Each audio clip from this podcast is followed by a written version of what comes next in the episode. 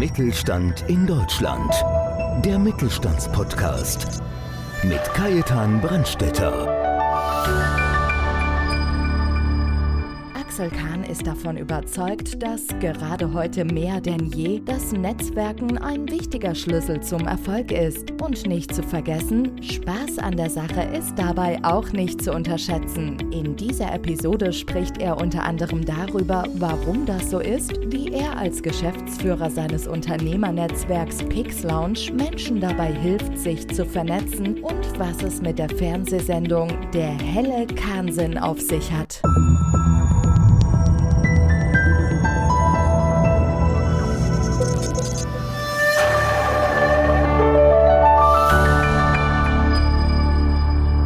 Podcast Mittelstand. Ganz herzlich willkommen zu einer neuen Ausgabe. Schön, dass Sie wieder mit dabei sind und ich freue mich sehr über einen sehr spannenden Gast. Der Name Kahn, der ist ja in München bekanntlich Programm.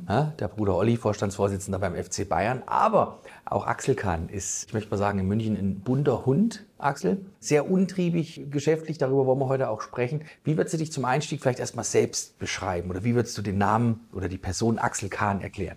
Ja, so ein bunter Hund ist ein bisschen schwierig in meinem Alter. Ich glaube, die Zeit ist nicht vorbei, wo man so arg bunt war. Aber ich glaube, dass ja ich sehr viel im Bereich Networking gemacht habe in meinem Leben in den letzten ja, sagen wir, zwei Jahrzehnten und auch zwei Unternehmen aufgebaut habe. Einmal meine eigene Agentur, die Pix-Agentur, wir sind eine Werbeagentur klassisch, aber beim Thema bunt und vielleicht umtriebig haben wir natürlich andere Tools als Agentur entwickelt, wie zum Beispiel auch ein Verlag mit Erfolgsbüchern oder das TV-Format der Helle Kahnsinn, wo ich mit dir sehr erfolgreich mache. Und dann ganz wichtig, unsere eigene Netzwerkplattform, die Pix Lounge, das heißt eine Unternehmerplattform, wo wir Unternehmer zusammenbringen, seit fast 18 Jahren in ganz Deutschland. Und das ist so mein, ja, mein, meine Passion, meine Leidenschaft. Das mache ich unheimlich gerne.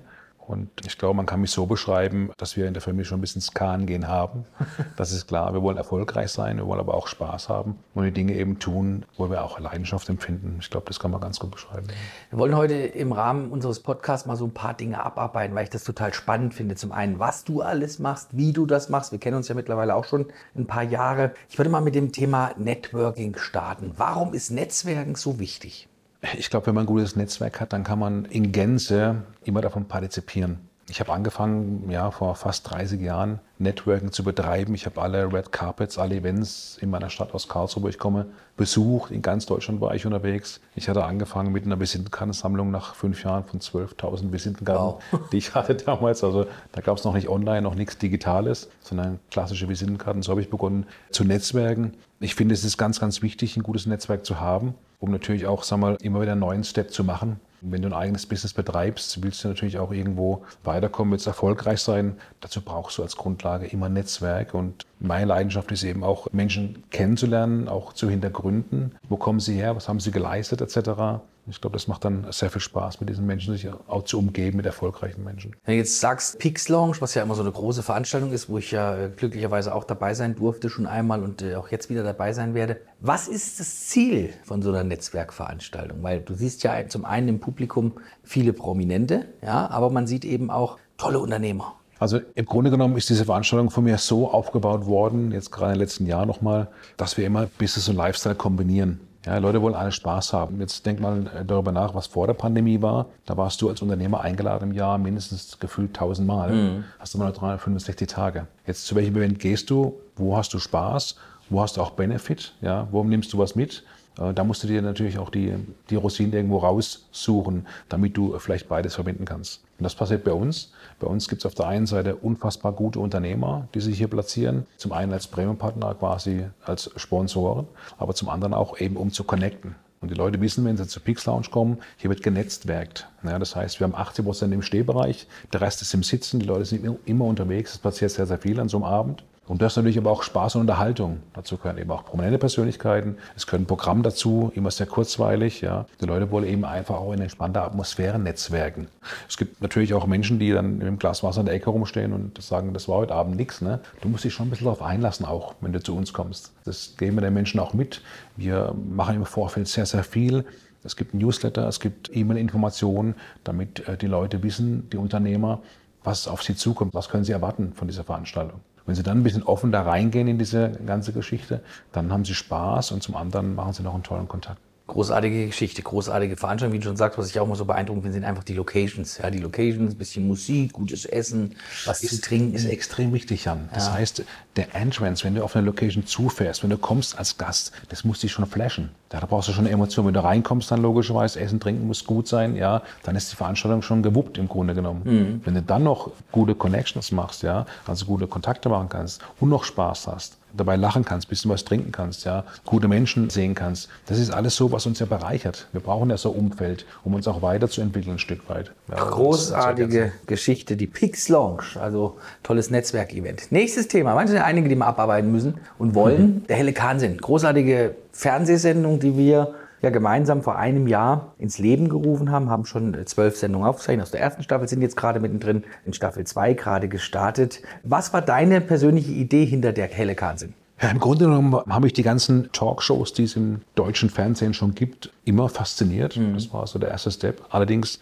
waren die meisten Shows eben mit fünf, sechs, sieben Protagonisten besetzt. Und wenn du dann den äh, hören wolltest, der dich interessiert, der kam erst um 23 oder 45 dran, dann bist du auf der Couch schon eingeschlafen gewesen. Mhm. Ja, und ich habe dann gesagt, lass uns doch einen Talk machen, wo du immer eine prominente Persönlichkeit hast und einen Unternehmer. Weil beide haben eins gemeinsam. Beide sind unternehmerisch tätig. Der prominente Gast logischerweise ist das ganze Leben in der Öffentlichkeit und der Unternehmer nicht. Und das hat natürlich viele Vor- und Nachteile. Und das tun wir dann auch veranschaulichen, ein Stück weit. Und der Helle Kahn sind das Programm deswegen, weil ich den Namen eigentlich ganz gut finde, um natürlich den Leuten draußen ein bisschen so auch was mitgeben zu können großartige Geschichte und äh, auch gerade in den letzten Sendungen, die wir aufgezeichnet haben, viele spannende Geschichten, auch tragische Geschichten, ja, ja ein bisschen Unterhaltungswert mit eingebaut, mit Quiz und so weiter. Also ich bin ganz, ganz großer Fan, freue mich drauf, dass wir jetzt dieses Projekt auch weiter fortführen. Was liegt, liegt ja auch bis an dir.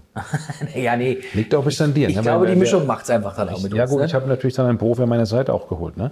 muss man schon sagen. Ne? Ich bin ja jetzt nicht der sag mal, Fernsehmoderator, ich bin Bühnenmoderator, ich bin Keynote-Speaker etc. Ich weiß, was auf Bühnen gefragt ist. Ja? Aber wir haben das TV-Format zusammen gemacht ja? und mit dir an der Seite fühle ich mich auch sicher und wohl und es macht uns beiden auch Spaß. Ne? Weil du sagst gerade eben, wir haben so viele tolle Gäste teilweise mhm. ja? und der Mix macht es und daraus ist sehr viel entstanden. Finde ich auch, kann ich auch nur zurückgeben, macht richtig, richtig viel Laune. Du hast es gerade schon angesprochen, Keynote-Speaker. Was gibt es zu erleben, wenn man zum Beispiel Axel Kahn auf der Bühne als Keynote-Speaker hören und erleben darf? Also zumeist erzähle ich meine eigene Geschichte. Also das Thema Bruder ist ja bei mir ein ganz großes Thema gewesen. Vor vielen, vielen Jahren. Ich habe ein eigenes Buch geschrieben, das heißt das Kahn-Gehen. Darin beschreibe ich ein bisschen, wie ich mich aus dem Schatten meines Bruders rausarbeiten konnte.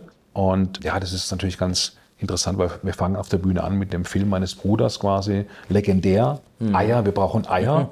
ja, und dann komme ich auf die Bühne, fragt meine Zuschauer oder meine Gäste an den Tag oder am Abend, wollen Sie der Bruder von diesem Mann sein? Ja, so beginnen wir quasi unsere Bühnenshow. Und ich erzähle quasi, wie ich mich herausgearbeitet habe, ich eine eigene Marke, neben meinem Bruder, der ja als Titan und als sehr öffentliche Person natürlich auch ein Superstar war und immer noch ist wie ich mich da etablieren konnte. Das ist quasi dann äh, mein Bühnenprogramm auch ein Stück weit und gebe den Menschen eben auch mit, sagen wir mal, ganz, ganz wichtige Impulse für das Thema Mindset, Fokus etc. und so weiter, wie sie sich aufstellen können, auch für die Zukunft mit ihrer eigenen Marke. Jetzt muss ich trotzdem mal nachfragen, die Frage wirst du wahrscheinlich schon tausendmal beantwortet haben, aber wie schwer war es, wenn man Oliver Kahn als Bruder hat, der natürlich auch fußballerisch mehr noch im Fokus stand als du? Ich meine, du hast auch beim Karlsruher SC gespielt, hast auch eine erfolgreiche Fußballerzeit gehabt. Wie schwer ist sowas für jemanden? Ich meine, da gibt es wahrscheinlich tausend Beispiele auch. Man kann es sich eigentlich nicht richtig vorstellen, ne? weil im Grunde genommen hat es so begonnen, dass ja dann vor zweieinhalb Jahrzehnten die Menschen auf der Straße zu mir herkamen und gesagt, Mensch, hallo, grüß dich, wie geht's dem Oliver?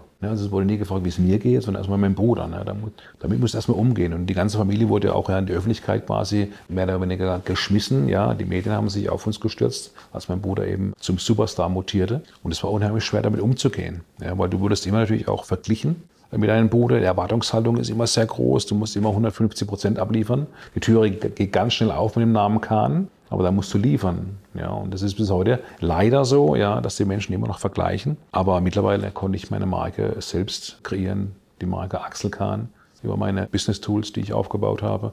Und heute sind die Dinge kein Problem mehr. Bist ja, wie gesagt, mittlerweile, ich meine, man reift ja auch mit so einer Situation, aber wie schwer ist sowas vielleicht in der, in der Jugendzeit oder in der Kinderzeit, wenn man merkt, Mensch, ich habe zwei unfassbar talentierte Jungs, mhm. beide sind Fußballer, der eine im Tor, der andere spielt draußen und dann merkt man aber, dass der Bruder in dem Sinne eine Riesenchance vielleicht bekommt, Nationalspieler zu werden, Fußballgeschichte zu schreiben. Das ist ja Oliver alles gelungen. Ist das in den jungen Jahren schwieriger zu begreifen, als es jetzt, wenn man jetzt rückblickend da zurückschaut? Ja, es war anfänglich ja so, dass mein Bruder, oder dass ich das Vorbild meines Bruders war. Mhm. Ja, weil ich der Ältere bin. Und ich bin ja zuerst Profi geworden etc. Und Oliver ist dann nachgezogen. Und irgendwann ist er mir vorbeigezogen im Grunde genommen, hat die Karriere gemacht. Ne? Das war für mich aber nicht schwierig. Es gab auch keine irgendwie, weil auch gefragt worden bin, ob wir da Probleme hatten. Ich war immer unfassbar stolz, was, was er gemacht hat. Ich. ich war vielleicht ein bisschen traurig in den 20ern, als ich 20 Jahre alt war, zwischen 20 und 30, dass ich dann irgendwie vielleicht die falsche Entscheidung getroffen habe, weil ich war ja Profi und hätte mich dann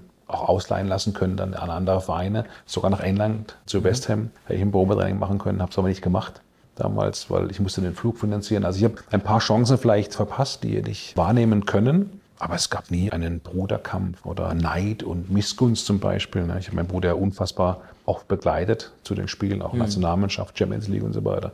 Und die Erlebnisse, die du, die du da hattest, die waren, die waren einmalig. Kann einem auch keiner mehr nehmen. Eine nee. Frage habe ich noch zum Thema Fußball, wenn man Fußballprofi ist. Und du warst es ja selber auch, weil ich glaube, dieses Bild, ja, also gerade auch junge Leute haben, wow, Fußballstars, die haben alle viel Geld, ja, die fahren die tollsten Autos, können sich alles leisten, machen Urlaub an den schönsten Ecken, aber es steckt natürlich auch eine Menge Arbeit dahinter, Fußballprofi in der heutigen Zeit zu sein. Man wird unwahrscheinlich viel Glück brauchen, weil ich viele hochtalentierte Spieler auch kenne, die es nicht geschafft haben letztendlich, aber ich glaube, man muss auch unfassbar viel entbehren.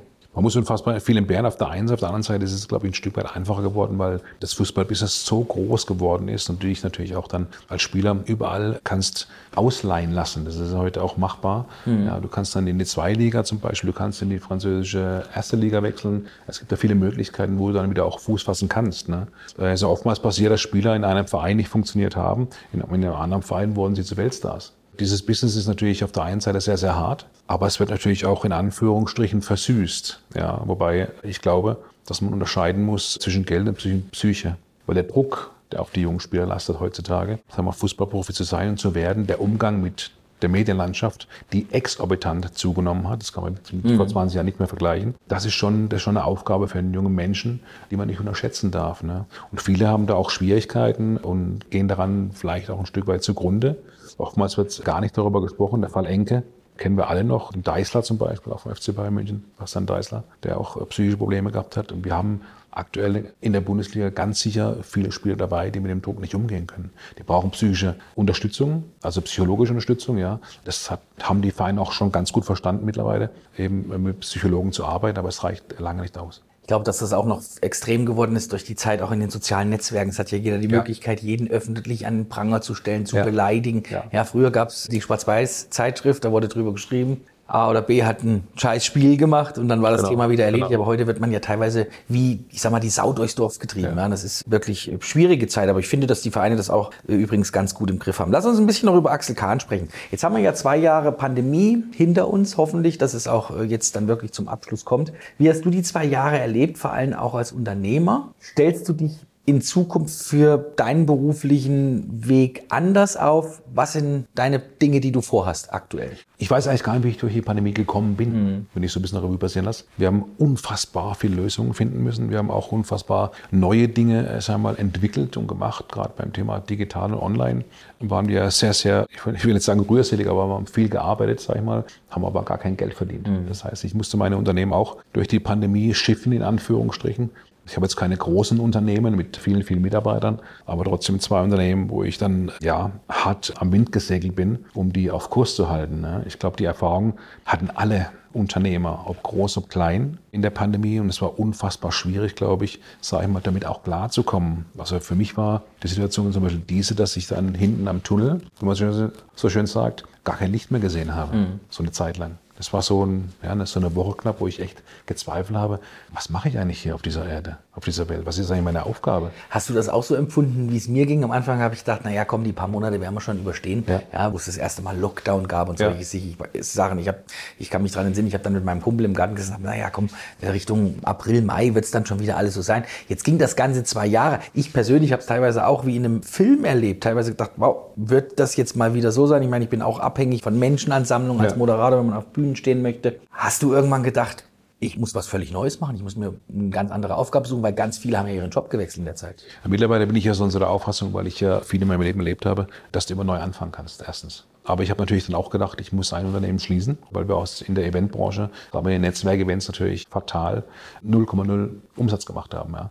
Und dann war schon eben auch die Frage, was kannst du noch so machen, was kannst du tun? Ich habe dann überlegt, ich mache da einen Kaffee auf, aber da habe ich überlegt, okay, Restaurant darfst du auch machen, ist auch gerade im Ja, ist auch zu. Also ich habe dann schon auch sehr, sehr viel mit den Gedanken gespielt, was du neu machen kannst. Ich bin aber dann Schuster bei deinen Leisten geblieben, habe die Dinge weiterentwickelt, die ich schon vorher in der Schublade auch hatte teilweise.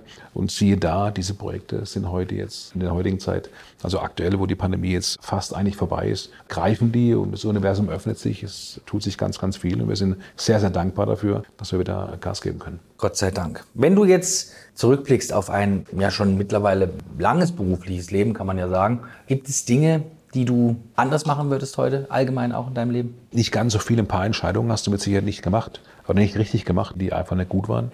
Aber sonst fand ich eigentlich alles ziemlich geil, muss ich sagen. Weil irgendwie musst du dich im Leben ausprobieren. Die ganzen Geschichten mit Abitur, mit Studium etc. und so weiter, kannst du mit der Praxis niemals vergleichen. Ja? Und die Leute wollen ja alle unternehmerisch tätig sein. Natürlich brauchst du auch Mut dazu, ja, und auch ein bisschen Respekt, glaube ich, vor dem, was auf dich zukommt. Das hatte ich irgendwo, aber ich war immer ein Machertyp, ja, und ich habe einfach immer gemacht und es einfach probiert.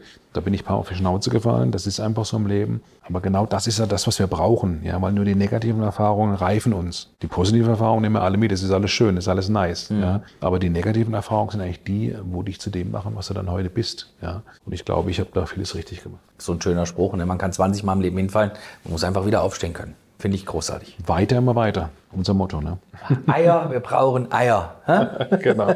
Axel, ganz herzlichen Dank an dieser Stelle. Freue mich drauf. Der helle Kahnsinn. Wir starten im September wieder im TV. Sehr gerne. Bundesweit ja. werden wir ausgestrahlt. Freuen wir uns drauf. Wird es eine schöne Staffel geben. Dir weiterhin auch viel Erfolg mit deinen Unternehmen, mit der Pix Lounge. Freue ich mich auch schon drauf. Und gucken wir mal, was die nächsten Jahre kommt. Es bleibt spannend. Danke dir, vielen Dank. Danke. Das war er, der Podcast Mittelstand. Vielen Dank fürs Einschalten und ich freue mich schon auf die nächste Folge. Bis dahin, bleiben Sie schön gesund. Tschüss. Mittelstand in Deutschland. Der Mittelstandspodcast. Mehr Infos mittelstand-in-deutschland.de